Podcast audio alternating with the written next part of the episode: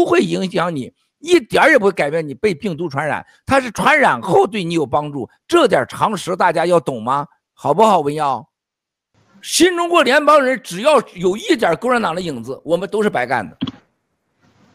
第三个，我要告诉你，Chris 作为一个我们的啊国际上的雇佣军来保卫我们安全的，你看他也没戴口罩，是吧？但是我告诉你们，你一定要记住文耀，我们现场的 logo、现场的帐篷和现场的管理纪律是目前整个救援当中最牛最好的。对，但是这对新中国联邦的要求而言，你差远着呢，基本上是个副村长的水平。这次的长岛和大卫这领导几乎都可以给打零分，就不要提什么老班长、新中联邦委员会了。现场你们辛苦，文科、文革、文耀、阿炳、大卫啊，小李也去了，辛苦。但是现场的执行力很差，很差，而且非常散漫，啊，你们据新中国联邦的要求，那不是一点半点的差距。啊，这现场直播，妮蔻那么好个女孩子，吧唧，你给我染上病了，你把她撂倒了，你们都没有愧疚吗？你们能让妮蔻染上病，这么好个呃孩子，你说现在你们都给我染上病去了，你这文科也染上了，你们这是干什么吗？这是，这哪敌人没打倒我们，我们自己的无知把自己打倒了。你不觉得你今天你站那直播说，你以为来夸奖你啊？好漂亮啊，文耀啊，你们好伟大呀！啊，爱你们，你们比我亲兄弟姐妹还亲，是不是就听不了这种话？文耀，你站在这时候，你应该感到羞愧。为什么这么多人染上病了？你不要嫁给呃嫁祸给共产党。你和大卫，你和文科文革，你们都是有罪的，在这个事儿上。你想听实话吗？这就是我的实话。长岛哥和大卫在新中国联邦面前犯下了重大罪行，协调不力，又断了吧？一说的关键都断了，是，是吧？没有，在在在在听七哥在听啊！所以说我告诉你文耀，今天七哥心情很好，但是跟你们要说实话，你特别是你我要，你会现在现场保障供给的。你看现在保镖来了。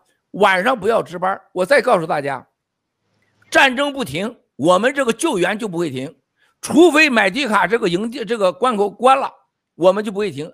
只有两个条件停：买地卡这个整个这个呃过关的这个关口关了，和战争停止了，否则我们不会停的。啊，你们战友不行，我们就是在全世界找雇佣军去，也得救下去。新中国联邦的第一次国际救援行动不会因为我们的无知。和因为战友的不守纪律，把救援停止，不能让这个全世界看到，就像共产党一样招摇撞骗，啊，虎头蛇尾，啊，又没有了，不可以的，又没有了，这就明道嘛，你还不如不不直播呢，明道你还整的明道跟十大花似的，你没有一天搞明白的，你在这儿。那基本的常识，有线麦克风、有线耳机，然后再外一个外置麦克风。你这明道，你就是这明道人是真好，真辛苦，他就脑子不清楚，你知道吗？就这，你们新中联邦还天天个牛在这块儿跟十大花似的，你连个后台前台直播都搞不定，你还搞什么灭什么共啊？你灭什么共啊你？你灭王岐山的情人高妍妍都灭不了，还灭什么共啊？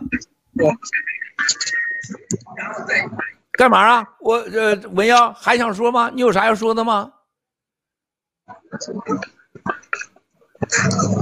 没有了，说不成了，别虐待战友了，算了吧，算了吧，前线别连线了，没什么好话跟你们说啊！你们有病不是什么功劳啊，这是你们的失败，从上往下的失败，新中国联邦所有人的失败。好，我们下面做的事情就是一方面呢，要坚持原定的工作。就像您说的，呃，这个呃，专业的安保已经来了。首先，战友们不用值夜班呢，这是对这个工作强度极大的降低，啊，这是对战友们恢复健康是非常有好处的。那么，同时我们会照顾好战友们的健康，照顾好这个生病的战友，呃，及时的恢复这个战斗力。那么，下面的安排呢，也是会由北检站的这个队呢，来继续补充我们在营地的工作人员。呃，同时呢，我们会安排一些非常熟练的营地工作人员，每天带着他们一起工作。相信再过个三五天，战斗力会恢复到七个。谢谢，很抱歉。是的，我们是有责任。谢谢了，谢谢了。你把我的话一个字不差的传给战友们。不会，不会啊。好了，谢谢大家辛苦了啊，谢谢。谢谢七哥。回来了，那我们下线啊，没有什么功劳。回来了给你算账，为要，我告诉你。我告诉你，文空，你听到七哥刚才说什么了吗？我新中联邦战士，我们我们背后前面都是一样的。我刚才态度，我就是我的真实态度。二十天了，在前线救援，染上病以后，你以为是功劳啊？啊，你连直播连个起码的常识都没有。老班长，你们的老班长，新西兰老班长，一天天你说他干啥事了？让他不管了，他不管他没责任吗？看笑话吗？啊，老班长长岛哥大卫掐得一塌糊涂，啊，你就看出这仨人的这种这种个性，人与人的斗争，你就看出了中国人的悲哀。加一起就是几个中国人，你死我活的掐，啊，现场也掐。啊，有战友昨天给我发信息，几个战友在前线的，七哥，我要跟你如实的说，这都是老椅子战友跑前线去了啊，生活条件很好，我到前线了，我看到了，不像你想象的战友之间互相照顾，还没有礼貌，啊，他们私下有时候素质很差，啊，说了很多，当时我真是在外面啊。这个大概有五六个类似战友，昨天同时给我发信息，讲述了某些人的说话，说说话的呃带字儿，在车上的开玩笑很下流，啊，也不会照顾战友。我告诉这些战友回复啊，我几乎都是一样的。我说就是因为你看到了这些事情的存在，他才需要新中国联邦。如果你想象中的在画面上看到的，或者你想象那个那种新中国联邦人以我们未来追求的那个标准，就在那会儿发生了，新中国联邦就不需要了。我们都带着一身屎从共产党这个茅屎坑里逃出来的。即使中南海这帮人今天跟你在一起，你会发现他们会如此不堪，因为我们中国人已经跟都被诅咒了。中国人已经远离了文明了，远离了真实。你看到这些人叫你失望是很正常的，啊，只有七哥让你见了不会让你失望，只能让你大喜啊，大喜说说喜出意外啊，我可以自信的说，比你想象的还要好。因为什么？包括你文工今天画面上，不要以为你四个在画面上你四个就能做好，到现场一样。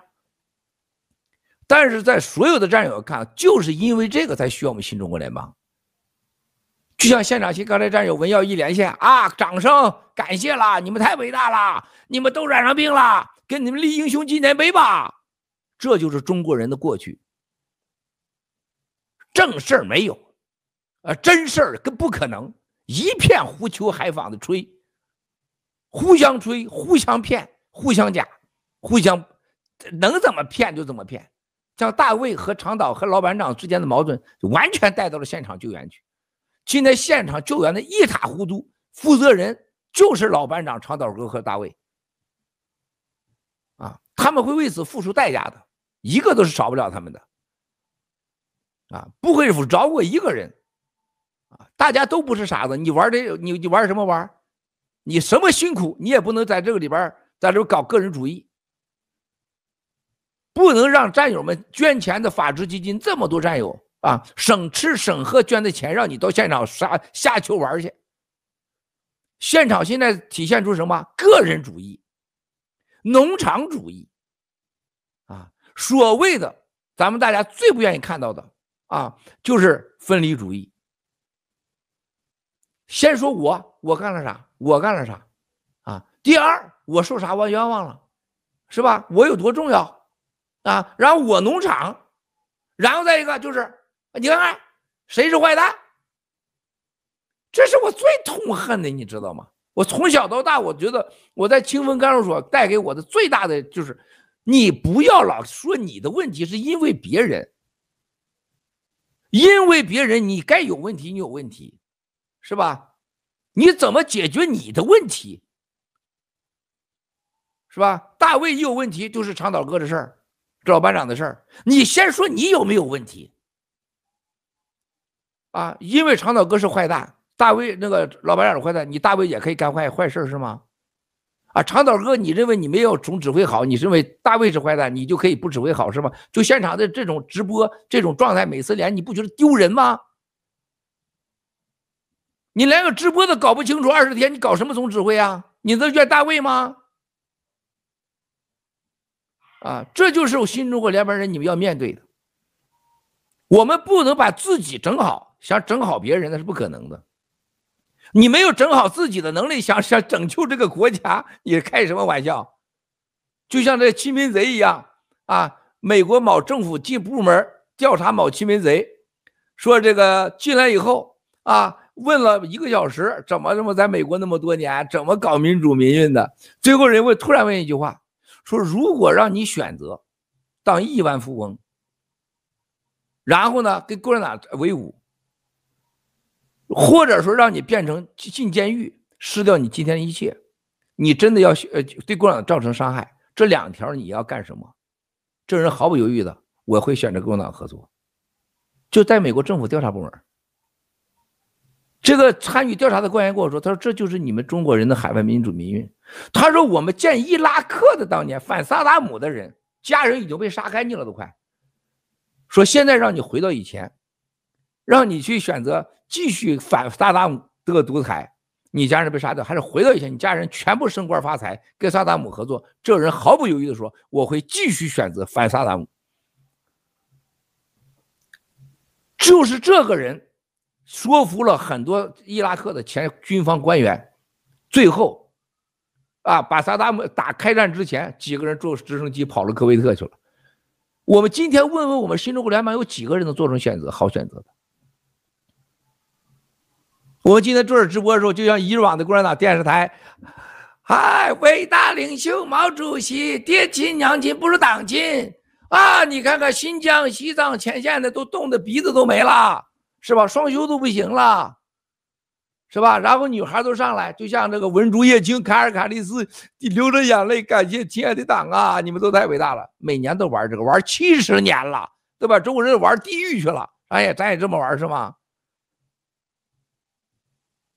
生命中没有比时间再值钱的，我不希望有任何的官僚形式主义浪费任何人一秒钟。我们这次现在救援是伟大的，有巨大的成就，你看看。但是我们爆发出来的所有的这些主义，分离主义、农场主义、个人主义，这种挑拨离间和现场的反应和协调的能力，就这直播还自我感觉伟大的不得了呢。啊，你看看小福利总导演现在在块听着呢。这几天在国内战友直，你知道对咱直播啥反应吗？你们想听听吗？几乎所有人都说是失望和灾难。他说：“七哥，最近都是战士来了，你看到咱这个直播有任何战士的感觉吗？大家都想到你这儿来看一看，都找你这个频道看看战场上即时发生什么。但是我们还是回去看秒视频，没地方去，然后看《纽约时报》，翻一翻，回去睡觉去了。”有即时战场的信息吗？你有找过任何的信息吗？都是二口水信息。上级的评论员啊，就是拖，就像文工今天穿了好几件，是吧？你看都成啥了？都穿防弹装了，都快快捂了。我再继续说，我估计快晕过去了。就上来一招拖流水，你管拖流水能解决今现在暂时直播吗？你们能不能点创意啊，兄弟啊，文工啊？你这嘴那么好，你能不能说说说现场的真实的事儿啊？然后还是四五筐啊，四两边平衡，男女平衡，俩美女俩帅哥，中间是鸡哥，这成了现在直播的定点了，是吧？你能不能在战时小福利有点创意呀？啊，三百年的飞飞上去跟大家轮了两轮了两两两阵子，是不是？然后大家在这块口评，你口评啥？你上过战场吗？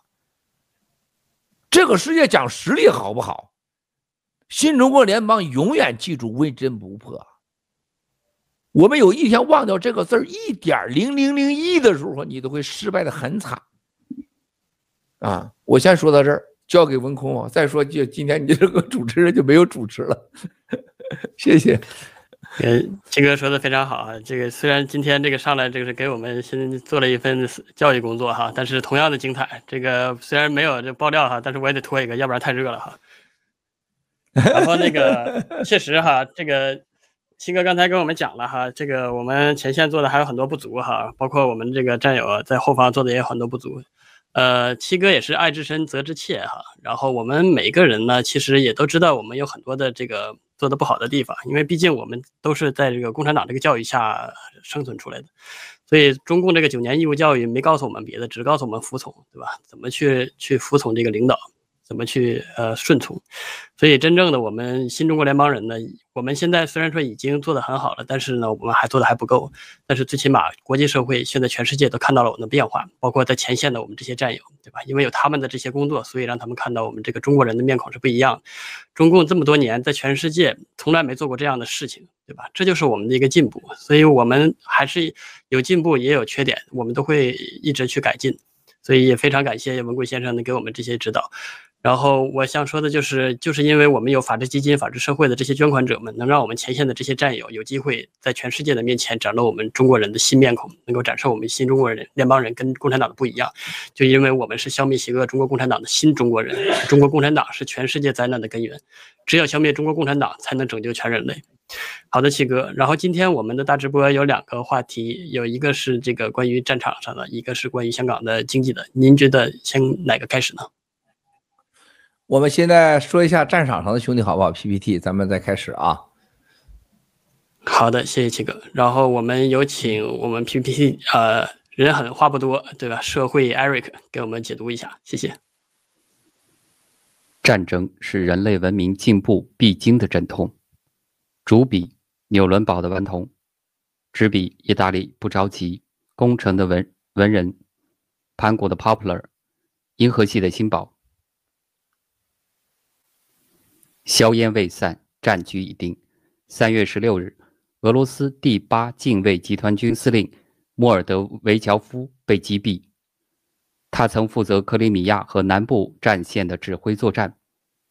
开战二十五天，俄罗斯五名将军阵亡，军事减员超过一万四千人。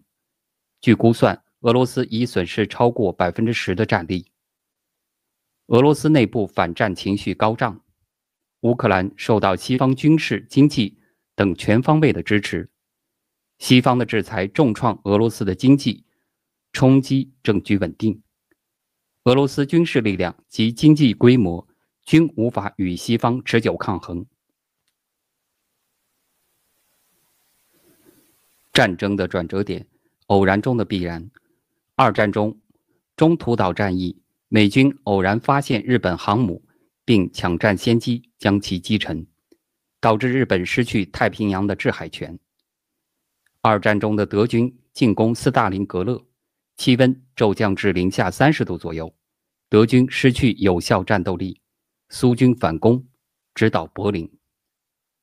俄罗斯中将莫尔德维乔夫战死，对整个俄军士气和普京的内心是一个沉重的打击，将会是俄乌战争的转折点。战争体现独裁与文明的差距。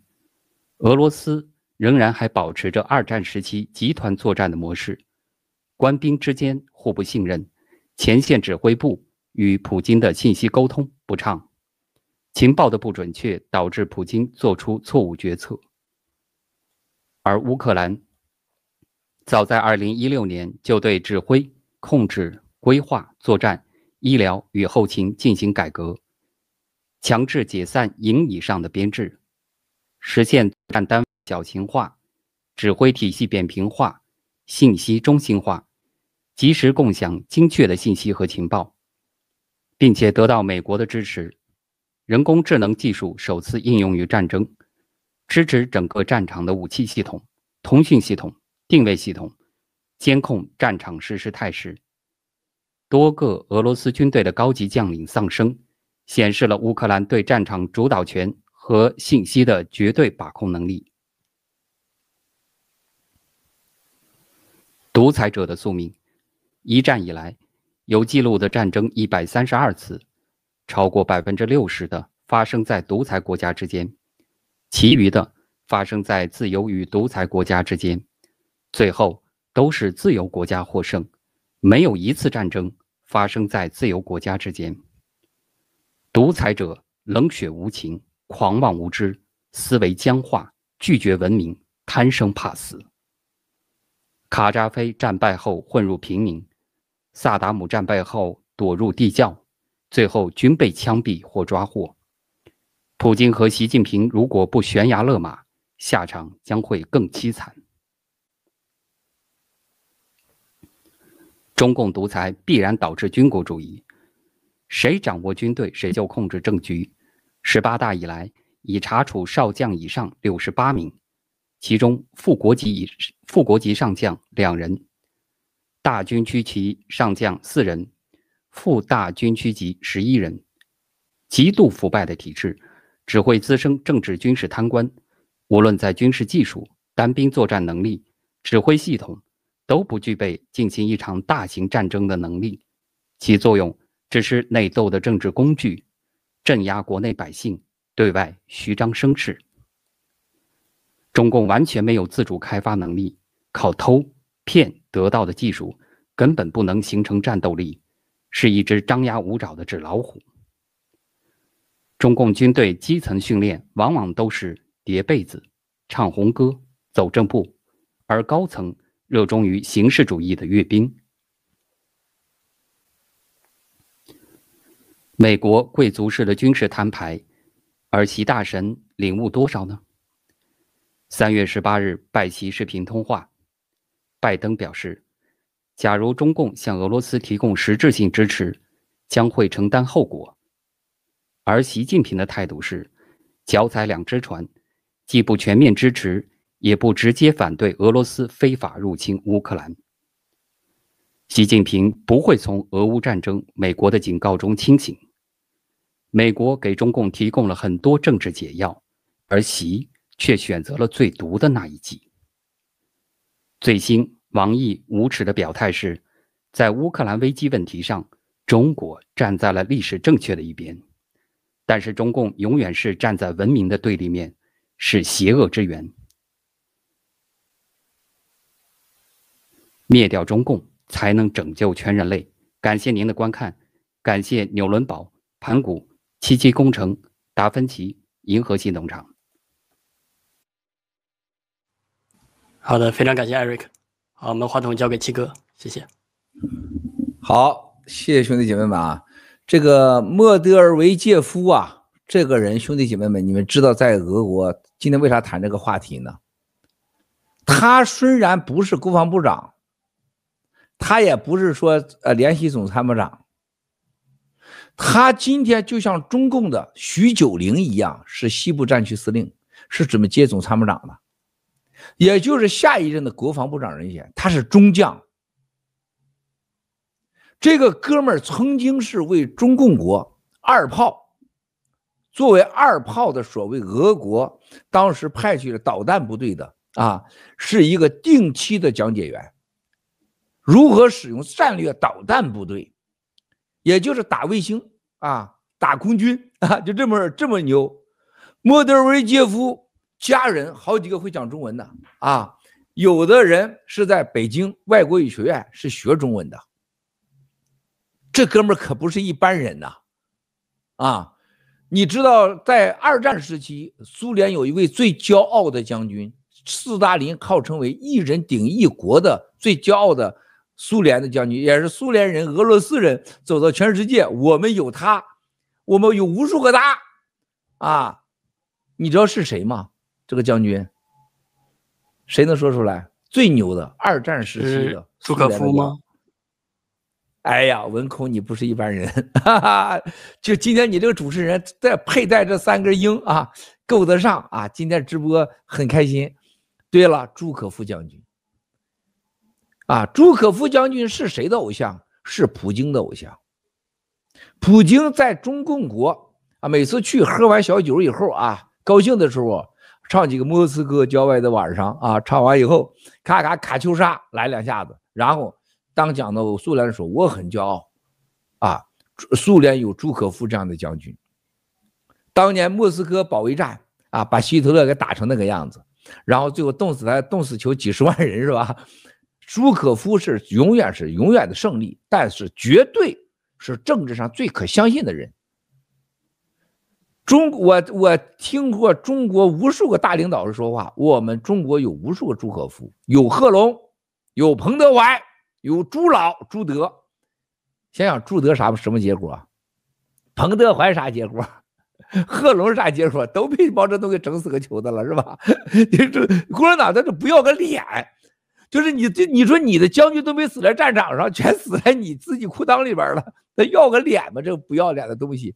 但人家朱可夫的家人在苏联是大英雄啊。那么人家提朱可夫是什么？是既能打胜仗，还能有善果，全家还有荣誉。